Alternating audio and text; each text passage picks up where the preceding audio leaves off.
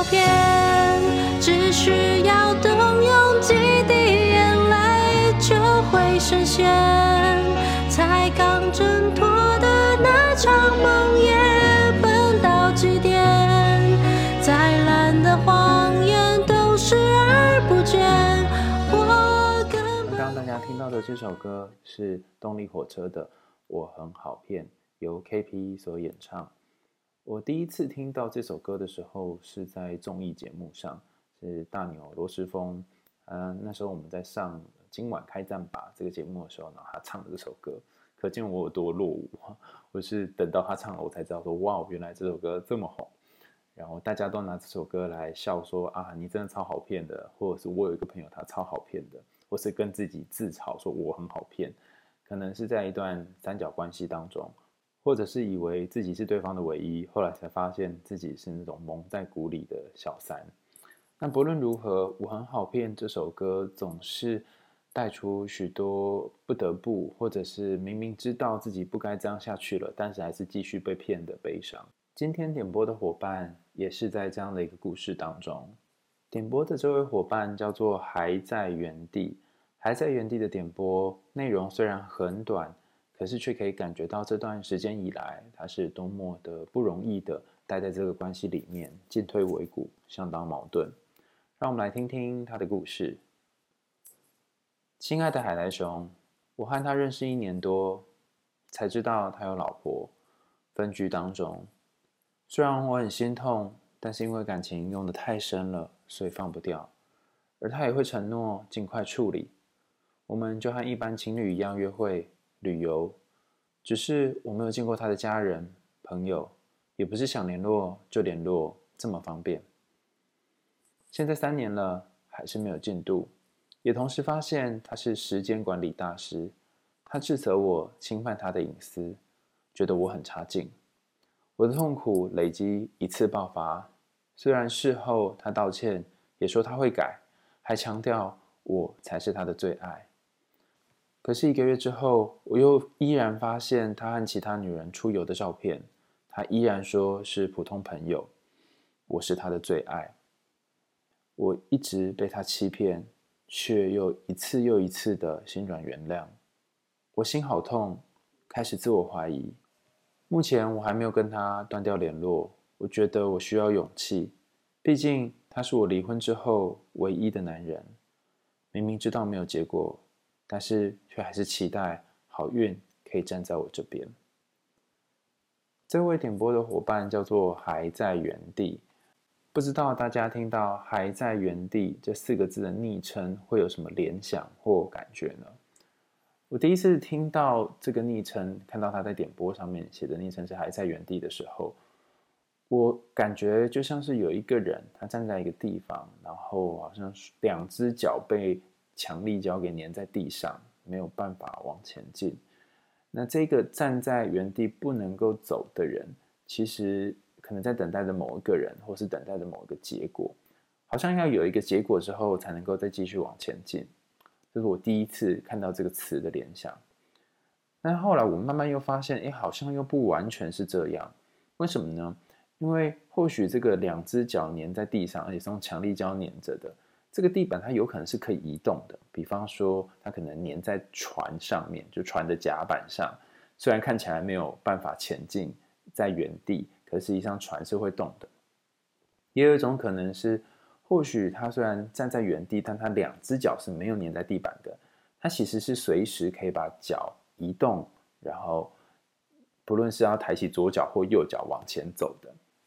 用这种方式回到还在原地的点播。就会发现，表面上看起来似乎是这段关系里面出现了第四者或第五者，就是其他的人，所以他才会觉得为什么对方一直欺骗他，然后还不改过，而且另外一方面又无法离开，这样子的感觉其实是很难受的。但实际上，两个人之间其实已经建立了三年的关系，这样的关系其实就像是一般的情侣一样，没有什么太大不同，只是没有承诺的关系。有些时候，我觉得，如果你要待在一个还没有结果的关系，甚至还不确定的关系里面，或许你要有一个心理准备是，会不会对方这辈子永远都不可能离婚，甚至是他不会做出要跟其他人分开，包含其他的伴侣们分开，然后把你当做唯一的这个决定。那在这样的情况下，你还有要跟对方继续相处下去吗？比方说，对方可能继续跟别的女生维持很亲密的这种感情，然后同时他也呃跟他的老婆没有办法真的离婚，然后只能分居。那同时又说你是他的最爱，这样的他你可以接受吗？那如果你可以接受这样的关系，那这也可能是一种选择，就是我没有要去管你要怎样的感情，但是我希望我是你的最爱。那讲起来好像很容易嘛，可做起来非常难。要去接纳这件事情，也在心里面同时意味着我要跟一个人形成一种不是那么稳定的连接。我在最近看了一本书，叫做《为什么不爱了》，作者是 Eva Illes。他在书里面提到，我们面临了一个很特别的世代，在这个世代，我们可以跟其他人维持一种很微妙的弱弱连接的关系，就很弱的那个弱。大家想象一下哦，你可能在网络上认识一个人，不论你是在哪一个社群认识的，认识之后你加他为好友，那如果你要删除掉他，甚至要让他从你人生当中消失。只要做两件简单的事情，第一个是封锁你和他的联络方式，第二个是搬离和他一起居住的城镇或地点，这样子他可能就几乎不会和你有任何相遇或者是再重逢的机会了。听起来要结束一段关系非常容易，但伊娃也提到，因为结束关系很容易，所以人跟人之间的这个连结呢变得非常的脆弱，时不时可能就会断掉。或者是他可能没有办法支撑你在人生遇到困顿、生病的时候。想象一下，当一个人走到人生中年的时候，为什么会需要结婚呢？当然，可能结婚有非常多理由啊，抗拒结婚有很多理由，或者是选择不结婚也有很多理由。但其中一个结婚的原因，很多人都会说：“哦，因为我怕孤老终生啊，我怕孤独老。”那伊娃在书中也提到，其实。如果我们抗拒一个稳定的关系，或是没有选择一个稳定的关系，它不一定要是婚姻哦，有可能是友情或其他的很亲密的关系，等同于我们也抗拒了在后续后半辈子当中，有人可能可以照顾自己或陪伴自己。这个陪伴并不是说你一定要一天到晚陪在旁边了，而是心灵上面陪伴这个角色。那不是说大家都一定要去结婚哈，而是如果你选了一个。选择是我不要跟任何人稳定的连接某一种亲密的关系，那你可能就要有一个好的支持系统。这个支持系统可能是朋友，可能是教会，或者是其他的团体，让你在真的自己没有办法做太多事情的时候，例如说失能或失智的时候，尽管有保险，也是要有人替你去申请保险啊，然后可以当成是一个接住你的网子，否则的话，你就会。终其一生都在那里忧虑跟担心，说：“哇，那我会不会就这样子一直到老，然后没有人照顾我？”有些人是会考虑到这个孤老终生的议题，有些人可能没有。但我在猜，还在原地写这封信的时候，可能没有写在信里面的是担心自己的下半辈子再来要怎么办呢？如果我不是对方的最爱，虽然他口头上面说是，但他还有其他的人。有任何人可以时不时的就可能取代我的角色的话，那我是不是会沦落到孤老终生的这个窘境呢？许多的第三者，他们生气的对象并不是对方的原配，我我觉得用原配这个词可能不太好，并不是对方原先的老公或老婆好了，这个可能会比较中性一点，而是在感情当中出现了其他的竞争者。这里的竞争者指的是第四者或第五者。就像还在原地在信中提到的，如果你发现对方还有其他的人在跟你竞争这一份爱的时候，你会觉得自己唯一拥有的东西就是他的爱，像被瓜分了。甚至如果你跟他维持的是某种肉体的关系，可他又同时跟其他人维持肉体关系的时候，尽管他说他最爱的是你，你也会觉得好像有一部分的自己被瓜分了。讲到这里，可能有一些支持开放式关系或者是性开放关系的人会说啊，哪有啊？我们其实可以同时跟不同的人维持关系。我也支持这样的观点，但伊娃在书当中也提到一个概念，是说，如果你跟每一个人都可以有所谓的呃分散的性，也就是说，我跟 A、跟 B、跟 C 都可以做爱，那这样会发生什么事情呢？就是你可能要找一个心灵可以依靠的对象，那这个对象是不一定你要跟他做爱，但是你知道他是不会跟你切断连接的，就是这个连接不是会随时就消失的，这种稳定感或许是你需要的，也就是说。呃，开放的关系可能会跟对方有订定一个承诺，或是订定一个忠诚性是，呃，我们两个人可能或者我们几个人可以跟其他人建立别的关系，可是我们两个人也是一种关系。那当然还有一些比较极端的是没有定义关系，就是哦，要散就散，要断就断，好像很容易哈。可是这也同时需要承担一个风险，是时不时这个连接哈，我跟你之间的连接就会消失了，就像我们刚刚前面谈到的。可能按个钮，或者是只要删除对方好友、封锁对方，好像他就会不见了。那这里的痛苦点并不在于一个人拥有很多关系，或一个人跟很多人建立关系。痛苦的点在于你不知道什么时候这个关系的连结会发生。想象一下哦，如果呃小时候你爸爸或妈妈或家人牵你在路上走，走着走着，你突然发现，哎，为什么你牵着的那只手不见了，而且整个人都不见了？然后可能是没有理由的，就整个消失蒸发了。那如果是在这样的情况下，你可能会很慌张，甚至不知道该怎么办，因为你不晓得要去哪里。随着年纪渐渐长大，我们当然不是那时候那么小的小朋友。如果你牵着一个人的手，牵一牵牵牵，哎，发现他突然整个人连同手指都消失了，那你第一件做的事情可能是拿出你的手机、Google Map 之类的，然后找一个方式自己回家。可是那个心里面，对方为什么突然不见了？消失了的感觉，还是会给你很大的冲击。那这一天有没有可能来到呢？有可能哦，尤其在你发现这个关系受到威胁，有其他人出现的时候，你就会意识到这一天可能来到，然后那个恐惧感跟担忧感就会一次累积而成。其实很多时候我们是习惯稳定的，想要有稳定的关系，又恐惧失去自由，在感情里面劈腿者。往往是因为害怕失去自由，所以和其他人维持一种弱的连接关系。那在劈腿的过程当中，看似没有做任何的选择，也就是伊娃说的消极选择。我没有选择跟原配在一起，我也没有选择跟第三者在一起，我也没有选择跟其他的伴侣在一起。但是这样的状况下，同时也是做了一种选择，因为我不做选择，所以我就可以避免失去的风险。但同时，这个风险去到哪了呢？去到对方的身上。如果对方很爱你，就像是还在原地所说的，啊，用情很深，所以无法放下，那他就要承担时不时你可能会消失离开的风险。你拥有一种主导权，你有一种控制感，可是你把失去关系的痛苦呢丢到对方的身上。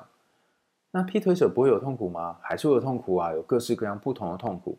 但他可能会用一种方式来麻痹自己的痛苦。例如说，他可以选择在一段关系消失之后呢，再去找下一个对象，或者是他同时有两三段关系。那这段关系如果消失了，或者是他同时有两三段炮友伴侣关系，于是他可能跟你的关系结束了，他还可以在其他关系当中获得某一种身体、心灵上面的满足或者是安慰。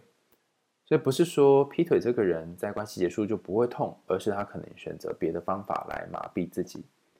那这种时候该怎么办？哈，其实我觉得有一点困难，但是有一个概念一定要分享给大家，就是你可能要试着在关系当中找到你的权利，权利是那个力气的力，哈，就 power。当你和对方的位置、权力位置不对等的时候，他有很多选择，你很少选择；他同时有其他的关系，但是你却没有的时候，你会沦落到一种你只能等待他，然后没有办法做些什么的这种窘境。所以这里的权力 power 是指你有没有可能让自己也有多一点的选择，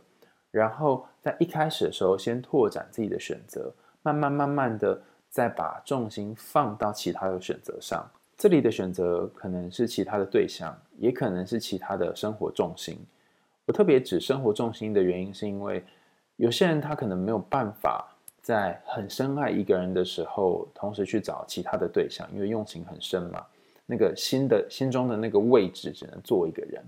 但尽管是这样的人，在失恋或者是分手之后，有可能把注意力放在工作或其他地方上面。然后因为投注在别的面向上，所以感情上面的痛苦就会少一点。我第一次听到这个观点的时候，是某一次督导的时候，我的督导跟我讲，他说，如果你在感情的主题上面跟对方谈谈谈谈一阵子之后，哎，发现好像没有办法再往下了，或对方卡住无法往前，可能要去思考一件事情是，会不会真正卡住对方的不一定是感情，而是别的东西。例如说，他一直来谈的是他在感情里面的状态，但有可能他一直在逃避的是自己的生涯，不知道做什么决定。所以，当你把焦点放在去讨论生涯或者是你的工作的时候，或许感情的议题也会一起解决，或者是相对而言，感情的那个困难就没有那么困难了。那以前我听到督导这样说的时候，总觉得哪里怪怪，这怎么逻辑不合啊？但后来慢慢发现一件事情，就是。当你在工作上面投入努力的时候，因为工作会给你一些自我价值，然后工作会让你觉得，哎，你是有用的，你可能是在工具上面的有用，那至少你会有一点点小小的基础，就是基本消费的概念。在这个基础上面，你再回去面对你的感情的时候，你会变得比较有底气跟自信心一点，你不会觉得好像自己是对方的附庸，或者只能等他回讯息，不能做别的事。所以我是赞成。不论是分手、失恋，或者是跟对方发生一些冲突，发现对方劈腿等等之后呢，你还没有办法断绝关系，或者是还没有决定要留或者是要走的时候，其中一种做法是把注意力放在工作上面，这是很多人会建议的。那这里的目的不是只叫你逃避而已哦，更有可能是透过工作再重新建立自己的自我价值。这边分享一个经验哈。我有一个朋友，他跟他女友分手之后呢，进入一个非常低潮的状态。他每天每天都在想自己为什么哪里不好，赚钱太少，还是因为长得太丑等等，然后一直自我反省哦，然后上了非常多课哦，自我进修等等。他希望有一天呢，让他的前女友后悔，后悔当初没有选择他，去选选去选择另外一个高富帅这样。那努力了一阵子之后呢，差不多一年到一年半左右，他有一天突然发现，哎。自己跟多年前的自己好像有一点不一样了，呃，变得比较喜欢自己，然后也有一些呃跟女友分手之前没有的那些专业。那后来他去当了咖啡的烘焙师，那这个专业是他以前一直很想做的。那因为以前花很多时间在谈恋爱，所以没有花时间在自己的专业上面。然后他开始可以煮出一杯好喝的咖啡，看到客人喝了咖啡，然后很满意，甚至称赞他的手艺的时候。他就觉得哇，原来我有一种特别的价值，而且这个价值是不需要建立在我的前任身上的。虽然当初他是为了让对方后悔而去学咖啡，可是实际上他在这一个让对方后悔的努力当中呢，慢慢的找到了自己的价值。所以他到呃，我记得好像到他成师，哎，也不是成师，出师之前，都还没有真正完全放下。他的前任，甚至出师之后也没有完全放下。可是有一件事情变变得不一样了，就是他对自己比较有自信，这件事情变不一样。那也因为他对自己比较有自信了，等到他出事一段时间之后，然后开了自己的小店，客人越来越多，他发现好像不需要再回去找他的前任了，不需要再去挽回对方了。这是一个很特别的历程。你为了挽回对方而努力的工作，充实自己，希望对方有一天会后悔。可是，当你真正成为一个让对方好像会后悔的人的时候，你又觉得好像不太需要再去挽回对方了。所以，我不觉得一定要在心里面去挖掘这些痛苦是唯一的路。有可能转心力在工作上或其他的生活方面，也是一种做法。那很多人可能会劝你说，啊，你应该要放下啊，应该要就是不要再这么傻啦，你不要再这么好骗啦，就像这个点播的歌曲一样，不要再让他那些甜言蜜语蒙蔽你啊。那你需要和这些人对抗，甚至和你自己内心的这些声音对抗的时候，其实是很辛苦的。与其在那边打架说我要继续等待吗？还是不要再被骗了呢？不如就是接纳自己目前还没有办法离开现在的位置，目前还是很好骗。尽管如此，你还是可以在一边被骗的情况下，一边走出新的生活。如果你还没有办法放下对方，不如就先让自己放开吧，放开自己的执着，放开自己一定要离开这个执念，走出原本的生活圈，去看看不同的世界。这个放开可能会带给你不一样的转变。今天的为你点歌就到这里告一个段落喽，感谢大家的收听。我们最近收到了非常多的点播，所以如果有点播的伙伴，可能要等一等。那你也可以继续点我们节目下方的点播栏呢，点播你想要听的歌曲。那在节目的最后，让我们一起来听听由 KP 所演唱的这一首《我很好骗》。我们为你点歌，下次见啦，拜拜。还有个你等在结局，无法言语，此刻的心情已经绝望，爱才降临，请别介意我的笨拙迟疑，毕竟我也不常拥有感情，我很好骗，只需要动用几滴眼泪就会实现，